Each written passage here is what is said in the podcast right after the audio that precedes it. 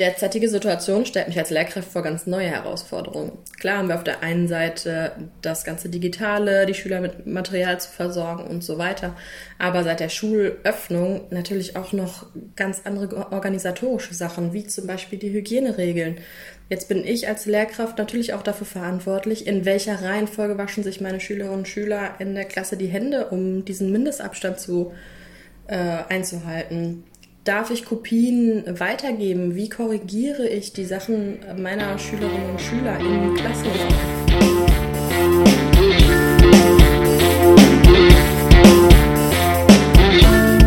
Herzlich willkommen zur zweiten Folge Funkzentrale Hexenhaus. Hier spricht der Tim. Ähm, ich möchte alle Zuhörerinnen und Zuhörer herzlich begrüßen. Ähm, wir befinden uns immer noch in einer besonderen Zeit. Wie sieht es bei euch aus, meine lieben Mitpodcaster und Mitpodcasterinnen? Äh, die Maskenpflicht hat uns ja jetzt eingeholt. Ich habe jetzt auch den ersten Einkauf gestern mal erledigen können und das war äh, sehr ungewohnt und irgendwie ein bisschen anstrengend, durch so eine Maske zu atmen. Finde es aber sehr interessant irgendwie und auch spannend, dass das jetzt alle so umsetzen und man kannte es ja sonst immer nur so aus den asiatischen Ländern. Ja, ja man kann eine halbe Stunde länger einplanen. Auf jeden Fall. Mein, Mas mein erster Maskengang war beim Zahnarzt. Im Wartezimmer, musste ich die Maske aufsetzen. Und dann wurde ich aufgerufen und musste ins Zahnarztzimmer gehen. Und ich habe mich echt gefühlt wie so ein Alien irgendwie, also ganz komisch habe ich mich gefühlt, bis ich zu diesem Raum dann gegangen bin. Und klar, da muss man dann die Maske abnehmen, ne? Und die Zahnarztelferin hat mir dann so erzählt, ja, es gibt auch Leute, die setzen sich hier hin und dann behalten die einfach die Maske auf. Und dann sagt sie irgendwann, können Sie die bitte abnehmen, wir wollen in Ihren Mund gucken. also ja, ich glaube, man muss sich echt gewöhnen, aber es ist okay. Also ich war ich war auch einkaufen und fand es cool, dass alle Leute eine Maske getragen haben. Und ich habe das Gefühl, äh, viele Menschen verhalten sich noch ein bisschen, ja, nicht, dass sie vorher undiszipliniert waren, aber irgendwie, ne, dis, also noch disziplinierter als vorher. Ja, das Gefühl habe ich auch. Wie sieht's bei dir aus, Asma? Ja, bei mir war es tatsächlich der erste Gang mit der Maske beim Einkaufen und ist auf jeden Fall gewöhnungsbedürftig, da man, da ich tatsächlich auch äh, manchmal überhaupt keine Luft bekommen habe. Ich habe mich auch so beeilt und dann war es nicht so, nicht so cool mit der Maske. Aber an sich finde ich das echt cool, dass die ganzen Leute sich wirklich an die Regel halten. Und ja, ich denke, äh, das wird auch noch eine Zeit dauern, dass man, also wir werden wahrscheinlich noch eine längere Zeit die Masken tragen, deswegen ist das gerade eine gute Eingewöhnungsphase. Ja, es ist immer noch eine ungewöhnliche Situation. Wir haben das letzte Mal schon ein bisschen über den Arbeitsalltag gesprochen. Heute äh, geht es auch wieder so ein bisschen um das Thema Alltag, allerdings ein bisschen spezieller fokussiert. Wir wollen darüber reden, äh, wie es in der Schule aussieht. Wie geht es Schülerinnen und Schülern? Wie geht es Lehrerinnen und Lehrern? Aber wollen wir auch darüber sprechen, wie der Uni-Alltag zurzeit aussieht, weil man sich ja ganz einfach, wenn es keine Präsenzphasen mehr gibt, ein bisschen umstellen muss. Und dazu möchte ich als erstes dich fragen, Asma. Du studierst ja zurzeit an der Rupp in Bochum. Wie sieht's da aus? Wie hat sich das alles umgestellt? Ja, unser äh, Studentenleben besteht gerade quasi nur aus Online-Seminaren. Und wir haben quasi alles an Vorlesungen, Seminaren äh, per äh, Zoom, also online. Und im Moment klappt es eigentlich ganz gut, nur dass einige Studenten wirklich, ich bin einer davon, wirklich im Moment äh, Probleme mit der Internetverbindung hat und mit dem Signal und das bereitet halt einem echt Probleme. Also die Seminare an sich laufen mega gut, äh, man kommt auch wirklich damit klar. Jedoch, wenn, wenn dein Signal nicht mitmacht, dann ist das ein bisschen problematisch. Seid ihr da mit mehreren Leuten in, in diesem Zoom-Raum dann oder äh, könnt ihr nur einen Dozenten sehen und zuhören quasi? Nee, wir sind wirklich alle, also alle in diesem Raum und es, manche Vorlesungen sind wirklich, haben wirklich bis zu 400 Studenten in einem Raum. Und dann sehen, Boah, also Wahnsinn. können sich auch wirklich alle sehen. Ja, aber äh, da ich mich ja im Masterstudium äh, befinde, haben wir eher kleinere Seminare. Das heißt, wir sind maximal immer äh, 15 Leute und das geht, also ich kann mir das echt schwierig vorstellen mit 400 Leuten, aber mit 15 Leuten funktioniert das eigentlich ganz gut. Hm. Und wird das irgendwie aufgezeichnet, dass du dir das vielleicht nochmal angucken kannst, falls du jetzt eine schlechte Verbindung hast, dass du nochmal nachhören, gucken kannst? Es gibt, es gibt eine Option, also die der Dozent selber auswählen kann, äh, das nochmal aufzuzeichnen, aber das hat bis jetzt keiner gemacht. Die Anfrage kam bei einem, aber der Dozent hat das irgendwie nicht hinbekommen, aber an sich ähm, wäre das möglich, ja. Ja, krass. Und Tim, wie ist bei dir? Du bist ja auch noch in der Uni. Genau, Also- ich bin also ich also bin jetzt äh, nicht drin, mehr da, ne? aber theoretisch ich bin noch eingeschrieben und habe auch Beiträge bezahlt. So ist es. Ja, also bei mir ist auch alles in digitalisierter Form. Ich habe persönlich so ein bisschen das Gefühl, dass jeder Dozent oder Dozentin das so ein bisschen eigen macht und jeder auch anders damit klarkommt. Bei uns läuft alles über Microsoft Teams. Das ist auch so ein Programm für so Online-Sitzungen. Das funktioniert eigentlich, also die Internetverbindung reicht aus würde ich sagen. Also ich bin noch nie rausgeflogen. Ähm, ansonsten wird halt viel über Online-Plattformen gemacht, ähm, dass wöchentliche Aufgaben quasi dort online gestellt werden, die dann bearbeitet werden. Also viel mit Eigeninitiative wird gearbeitet. Ich habe allerdings so ein bisschen das Gefühl, es gibt, also die Möglichkeiten funktionieren recht gut. Ich habe so ein bisschen das Gefühl, dass man da in den letzten Jahren auch, auch so ein bisschen was verpennt hat. Also dass man, was man jetzt macht, auch hätte schon vorher nutzen können. Wie ist denn das? Kommen die Dozenten damit denn klar, dass das jetzt auf einmal digital abläuft? Weil wir haben ja auch mal ein bisschen uns im Laufe der Woche umgehört, so was so andere Leute denken. Und da kam ja durchaus mal die Sache, dass die Technik zwar funktioniert, aber manche Dozenten damit einfach nicht klarkommen. Ja, ja, das sehe ich auch so. Also wie gesagt, der eine kommt besser klar und die andere kommt weniger damit klar. Das ist, glaube ich, auch so, so ein bisschen altersbedingt manchmal. Also bei uns an der Uni sind auch ein paar Dozenten, die etwas älter sind, vielleicht nicht mit dem Internet groß geworden sind und dementsprechend fällt das schwerer beziehungsweise findet gar nicht statt. Das ist natürlich auch so ein Aspekt, dass viele von den Seminaren eben nicht stattfinden können, weil man noch keine, keine Regelung dafür gefunden hat. Und wenn du jetzt in die BIP zum Beispiel musst, also in die Bibliothek zur Recherche von irgendwas, geht das im Moment oder wie schaut es da aus? Soweit ich weiß, geht das. Also zumindest auf politischer Ebene habe ich das mitbekommen. Ich war jetzt halt selber noch nicht an der Uni, weil wie gesagt, es finden keine Veranstaltungen statt. Aber soweit ich weiß, hat die Bibliothek wieder geöffnet. Ich weiß nicht, wie ist das bei dir, Asma? Da habe ich ehrlich gesagt auch äh, keine Ahnung. Also ich weiß es nicht, aber unsere Bibliothek ist ziemlich groß, deswegen glaube ich nicht, dass die bei uns geöffnet hat. An sich äh, haben wir die Möglichkeit, also wir benutzen eine Plattform, die heißt Moodle und in, in jedem, in jeder dieser Plattformen kann man halt seine Seminare wählen und in diesen Seminaren werden dann auch, wird dann auch Literatur hochgeladen von den Dozenten. Also damit machen die uns das, also das Arbeiten um einiges einfacher und äh, so müssen wir nicht in die Bib oder überhaupt ins, zum Campus. Ja, also wie gesagt, ich glaube, es kommt einfach auch ein bisschen auf die Dozenten an, wie die damit umgehen und was sie für Möglichkeiten haben, Literatur hochzuladen. Und äh, da noch eine kleine Anekdote zu. Letztens hatte ich mein erstes äh, Seminar auf Englisch, dann auch online. Da waren dann, glaube ich, 70 Studenten drin. Und dann sollte sich jeder vorstellen per, per Videochat. Wow. Und das ist natürlich dann auch so eine Sache, das hat dann anderthalb Stunden gedauert. Also ich weiß nicht, ob das der optimale Umgang damit ist. Ne? Boah, krass. Vielleicht hat der Dozent im Hintergrund noch alles, alles geordnet und angeordnet, hat die Zeit genutzt, sich selber nochmal vorzubereiten. Ja, ja, Hat sich Zeit rausgehauen. Ja, kann ja sein. Ja, also wie ihr schon sagtet, ne, also ich denke halt auch, dass das für viele Dozenten eine Umstellung ist, ne, da nochmal klarzukommen. Und ist ja ein lustiges Spielchen, sich das so dann nur anderthalb Stunden nochmal rauszuholen. Ja, ich glaube, das ist leicht verdientes Geld für den Dozenten. ja. Ja, man merkt auf jeden Fall, dass einige Dozenten dezent überfordert sind. Und ich hatte auch einen Dozenten, äh, der überhaupt nicht strukturiert war. Der war voll überfordert. Der dachte, oh nein, online, das ist was komplett anderes und ich muss mich komplett umstrukturieren.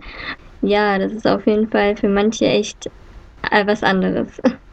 Hm, Ja, also wie für uns auch. Unser Alltag hat sich umgestellt, wir mussten uns umstellen und so geht's ja jedem eigentlich, ne?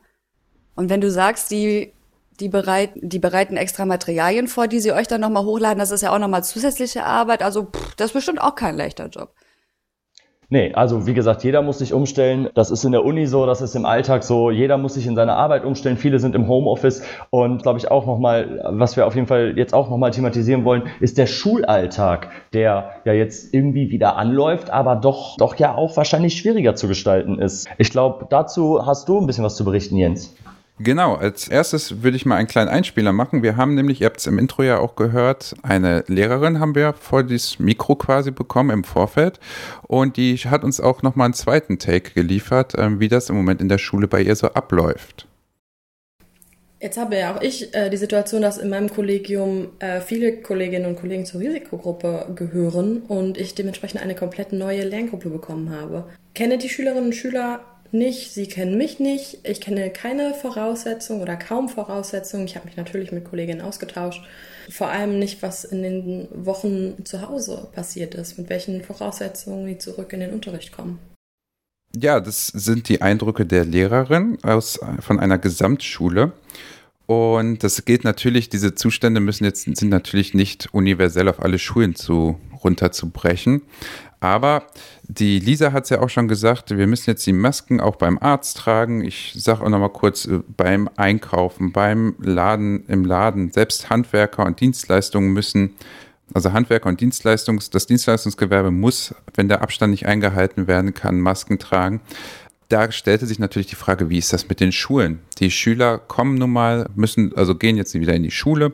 Das betrifft vor allem die Abschlussklassen, das heißt die zehnte Klasse und die, die jetzt Abitur machen. Und das, die Politik, vor allem die Lokalpolitik hier in Dienstlagen, hat ja auch versucht zu reagieren, aber die Schulen, ich habe mich mal schlau gemacht, handhaben das in Dienstlagen komplett unterschiedlich. Also die Ernst-Barlach Gesamtschule hat eine Maskenpflicht eingeführt die Informationen, die ich jetzt hier habe, beziehen sich alle nur auf die Aussagen von den, von den Homepage. Die Friedrich-Althoff-Schule hat auch eine Maskenpflicht. Und diese Masken werden sogar von der Schule gestellt. Also jeder Schüler bekommt beim Eintreten ins Gebäude eine Maske, die er den ganzen Tag tragen soll. Beim OHG, also Otto Hahn Gymnasium, da herrscht auch eine Maskenpflicht. Inwiefern die Schulen da dem nachkommen, dass die Masken bereitstellen, ging da jetzt nicht hervor. Und bei dem GHZ Schulzentrum sind keine Angaben auf der Homepage zu finden, dass es schwierig ist, so herauszufinden, welche Schulen jetzt wie handhaben und dass es kein einheitliches Handhaben, keine einheitliche Handhabung gibt, weil die Landesregierung selber es den Schulen freigestellt hat, wie sie es handhaben. Also dementsprechend gibt es auch Zeitungsberichte in Bielefeld, schaut man, dass man komplett alle Schulen mit Masken versorgt, dass sie da gestellt werden. Es gibt aber auch Regionen, die sagen, ja, Maskenpflicht beherrscht, aber ihr müsst es selber euch organisieren. Aber auch hier gilt, wie bei der Landesverordnung, die meisten Schulen sagen auch, wenn ihr euch einen Schal vor den Mund haltet, dann packt, dann ist das, zählt das auch. Das ist so mal die grobe Einschätzung, was man so herausgefunden hat. Ihr seht, es ist ein gewisses Durcheinander noch, da keine Schule jetzt im Moment ein gutes Rezept gefunden hat anscheinend. Ja, ich denke, ähm, dass das Durcheinander, das, also das hat man ja auf jeder Ebene. Ne? Und da jetzt eine generelle Regelung zu finden, ist natürlich der Optimalweg, aber wahrscheinlich manchmal auch in gewissen Bundesländern oder bei gewissen Schulen auch nicht ganz so leicht zu realisieren. Ich denke nicht. Also das ist auch immer, glaube ich, abhängig, wie die Schule äh, strukturiert ist und wie viele Schüler überhaupt jetzt die Schule besuchen werden. Das GRZ-Gymnasium hat zum Beispiel äh, freigestellt, die Schüler können, sollten sich bis zum gewissen Datum melden, ob sie den Unterricht besuchen wollen, aber es wäre auch in Ordnung gewesen, wenn sie nicht kommen. Also da ist natürlich auch immer die Frage, wie viele Schüler besuchen die Schule. Das ist ja dann eine ganz neue Herausforderung. Ja, ich habe dazu mal äh, eine Umfrage gemacht auf Jodel. Hab da, das ist ein Portal, wo man sich anonym irgendwie melden kann. Ich denke, das ist, äh, dachte, das wäre vielleicht ein ganz gutes Tool und habe auch ein paar Rückmeldungen gekriegt, die ich euch vielleicht einfach mal kurz so O-Ton-mäßig vorlesen wollen würde. Da hat eine Schülerin oder ein Schüler geschrieben, bei uns in Abschlussklassen, in den Abschlussklassen 2000 Schülerinnen und Schüler, die ab dem vierten, fünften wieder zur Schule gehen. Für die gibt es übrigens 13 Toiletten. Eine weitere Schülerin oder ein Schüler schrieb, ich finde es nicht gut, bei uns hat die Schule schon angefangen und ich gehe auf einen Berufskolleg. Keiner hat bedacht, dass in Anführungszeichen nur die Abschlussklassen bei uns über 400 Schülerinnen und Schüler bedeutet. Es fühlt sich einfach so falsch an, so viele Menschen zu sehen. Auch wenn die Regeln teilweise gut eingehalten werden, trotzdem habe ich kein gutes Gefühl bei der Sache. Ich gehe trotzdem hin, weil ich nächste Woche noch eine Vorabiklausur schreiben, nachschreiben muss, was ich ehrlich gesagt auch überflüssig finde. Es ist anstrengend, sich über sechs Wochen Stoff selbst beizubringen. Daraufhin meldete sich dann noch eine Nutzerin, äh, die sagte, oder ein Nutzer, äh, mir tut das leid für die, die jetzt Abitur schreiben müssen. Ich habe mich bei meinem Abi damals schon sehr schlecht gefühlt. Äh, wäre ich Lehrerin oder Lehrer, würde ich so locker korrigieren wie noch nie in meinem Leben. Ja, da ist ja, ja auch so, die Schülerinnen und Schüler bekommen ja die Aufgaben nach Hause geschickt, wie im Detail, das regelt auch jede Schule ja anders. Aber die Lehrer mhm. dürfen ja diese Sachen nicht, nicht bewerten.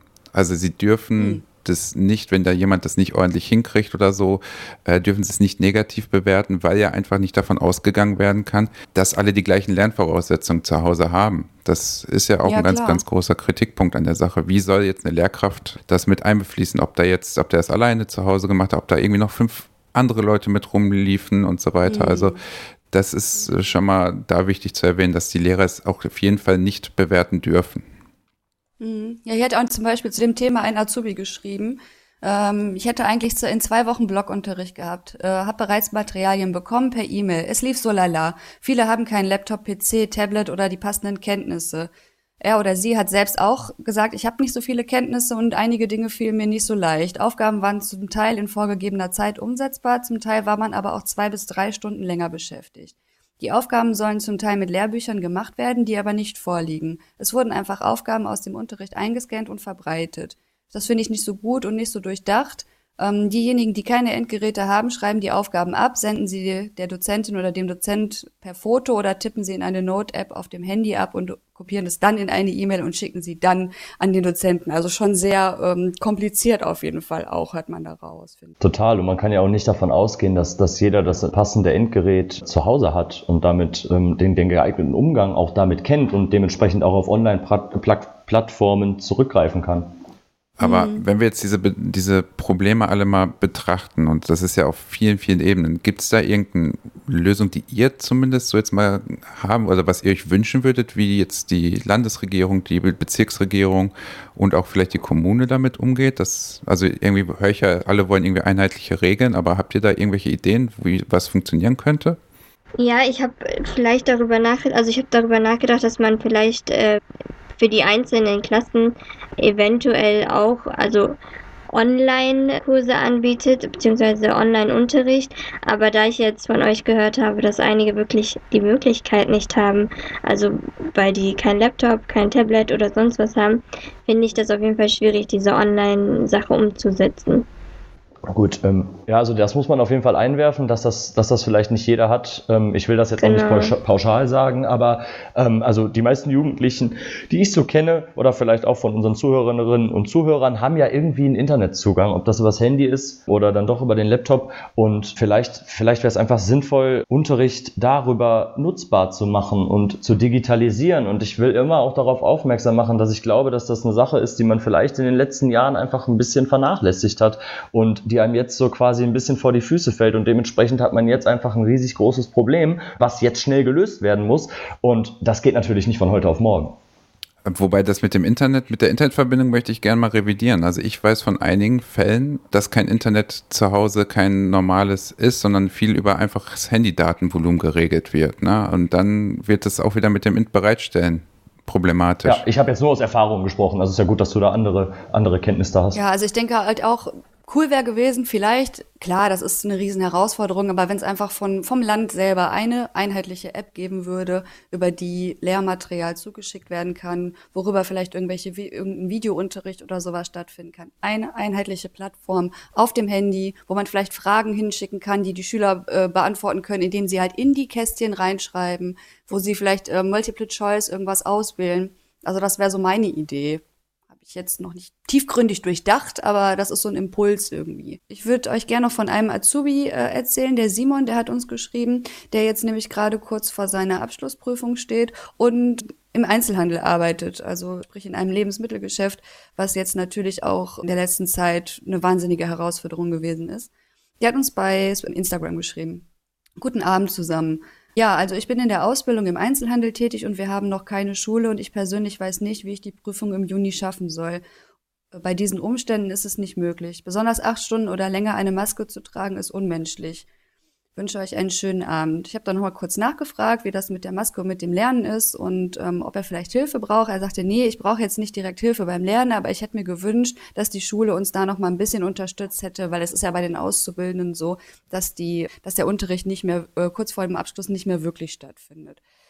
Ja, mit der Maske macht er sich halt Sorgen, dass es vielleicht äh, gesundheitliche Probleme auch geben könnte. Da vielleicht nochmal, falls du uns zuhörst, Simon, wenn du da echt Bedenken hast, nimm gerne mal den Kontakt zu deinem Hausarzt auf oder ähm, erkundige dich, wo in der Nähe ein Pneumologe ist. Das ist ein Lungenfacharzt. Der kann dir da auf jeden Fall bestimmt auch nochmal gute Tipps geben, wie du mit deiner Maske umgehen kannst und wie man das vielleicht lösen kann, dass man das besser aushalten kann, das Teil acht Stunden zu tragen. Und Hut ab, dass du das durchziehst. Danke, dass du für uns da bist.